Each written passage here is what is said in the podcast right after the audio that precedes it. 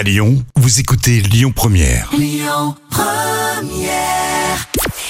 Bonjour Rémi, bonjour Jam. Comme tous les jours, on jette un œil aux audiences. France 2 s'est imposé hier soir avec la série euh, Simon Coleman qui a rassemblé près de 4 millions et demi de téléspectateurs. Ça représente euh, 23% de part d'audience. Euh, Derrière, on retrouve M6 avec la finale de Top Chef. Euh, TF1 complète le podium avec la série Doc. Une fois n'est pas coutume, on parle radio aujourd'hui avec deux grosses infos du côté des radios nationales. D'abord, un retour, celui de Roselyne Bachelot au sein des grosses têtes. Euh, Celle qui était ministre de la Culture n'est plus dans le gouvernement Borne.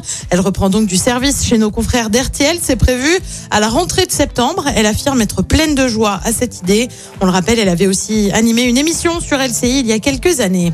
Et puis autre changement côté radio, et si Virgin Radio c'était bientôt terminé, le groupe Lagardère voudrait revenir à Europe 2. Le nom avait disparu en 2008. Et bien finalement, il pourrait être remis au goût du jour à partir de janvier prochain. Le but est de réinvestir la marque historique, précise le groupe. L'Arcom nouveau CSA doit encore approuver ce choix. Côté programme, ce soir sur TF1, c'est la série HPI. Sur France 2, euh, c'est une émission spéciale législative avec France 2022. Euh, Sur France 3, c'est la série La Stagiaire. Et puis sur M6, on retrouve Omar Sy pour le film De l'autre côté du périph'. C'est à partir de 21h10. Écoutez votre radio Lyon Première en direct sur l'application Lyon Première, lyonpremière.fr et bien sûr à Lyon sur 90.2 FM et en DAB+.